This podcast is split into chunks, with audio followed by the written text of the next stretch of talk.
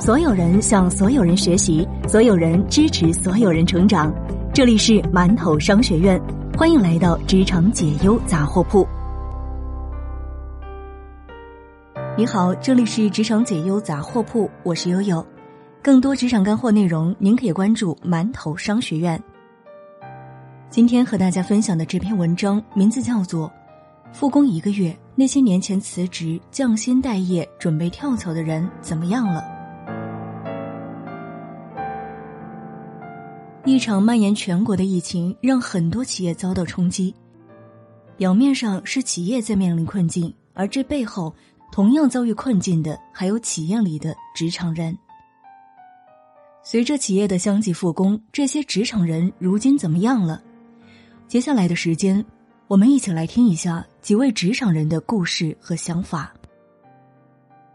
来自地产公司的项目负责人韩婷。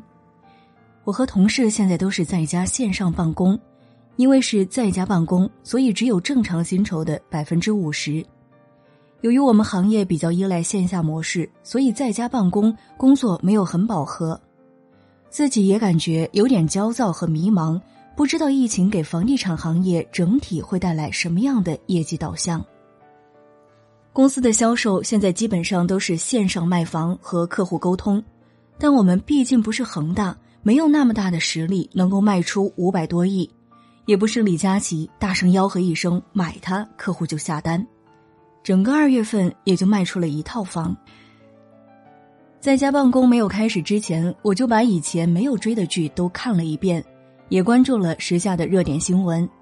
其他时间也看看书，做一点基础运动。我想回归正轨以后，各行各业经过疫情的洗礼，还是重塑了很多东西。自己还是挺有信心的，等到外面的餐馆可以进店吃饭了，我一定要去大吃特吃，吃烤肉、火锅、炸鸡、汉堡，报复性的让自己胖个几两。我们再来听一下来自区块链公司的渠道运营吴倩。公司现在算是复工了吧？能去公司办公的去公司，隔离不满十四天的在家办公。不过在家办公是按小时算工资的。就是给你派活儿，你在几点到几点之间干完算几个工时，没有安排工作的时候是没有工资的。春节期间我一直在北京，家里有老人有小孩，都是易感人群，所以二月十号通知让去公司上班的时候，我就跟老公商量请两周假，等情况好转之后再去公司。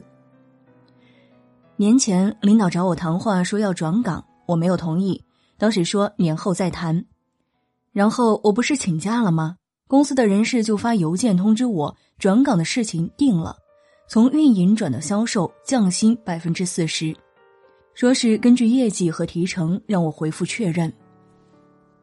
我没有同意，我一四年的工资就已经比这儿高了，现在给我降这么多，说起来还是挺闹心的。如果你按运营岗在家办公，我工作几小时，你发多少工资，我能接受。但是趁这个时候你给我转岗，我心里是非常不愿意的。有朋友介绍我去一个保险公司线上面试、线上培训，我不知道自己能不能做，先试试看吧。疫情过了，我想回趟老家去陪陪我妈。上次回去还是夏天。接下来我们听到的这位朋友是来自电商公司的运营李轩。我们公司还好。除了售后、物流和产能有些影响外，公司总体受到的影响不大，而且营业额还有明显的提高。像刚刚过去的二月份，公司的营收就比一月份提升了三倍。因为公司是做电商的，主要就是依托微信做全品类商品的推广销售，自营和分销都做。现在已经复工一个月了，不过因为疫情一直都是居家办公，公司对我们大家也挺好的。给员工承诺不会降薪和停薪，鼓励大家积极工作，大家也都挺积极的，线上沟通什么的都非常迅速，客服和粉丝、分销商的沟通和维护也都非常好。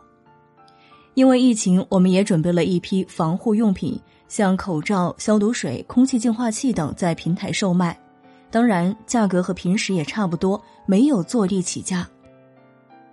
在疫情结束之后。我最想的就是带着老婆和娃出去旅游，给我的小公主多拍一些旅行的照片。最后的时间，我们再来听一下来自传媒公司的设计彭磊的故事。从去年七月份，我们公司就已经不发工资了，因为公司没钱。中间有很多同事撑不住，都已经离职走人。原来是三十多个人，现在只剩下不到十人。公司老板每次都是雄心壮志，但其实从去年到现在，基本上什么事情都没有弄成。老板是从事业单位出来的。身上有点那种气质，你懂的。一开始是想要做图书，后来又想做线上教育，搭建了网站，但是没钱投入，现在也只能是暂停的状态。说实话，我能活到现在，全凭一口仙气活着。一月份的时候，我提了离职，准备回家休息一段时间，打算过完年就开始找工作。现在这情况，感觉有点够呛。这段时间我一直在看工作，也投了一些简历，但不知道为什么企业连看都没有看，不理你。不知道他们是不是真的缺人。去年七月份到年前，我一直在给别的公司做兼职，设计个海报、宣传册什么的，但是挣的太少。不过蚂蚁再小也是肉啊，挣一点是一点，也能补贴点生活。因为自己的公司本身活儿也不多，可以说是很闲。我在去年的时候自己报名参加了一次成人高考，考上了中国政法大学的成人本科，考过了，算是对自己的一点小安慰吧。今年打算再考一个二建的证书，我的前同事有考下来的，我也准备去试一试。我今年三十岁出头，大龄女青年，现在没有家庭，没有孩子，过年回去相亲都没地儿相，也不能当个咸鱼，做人总得有点追求。等到春暖花开，我就去上政法大学的课，希望一切能越来越好。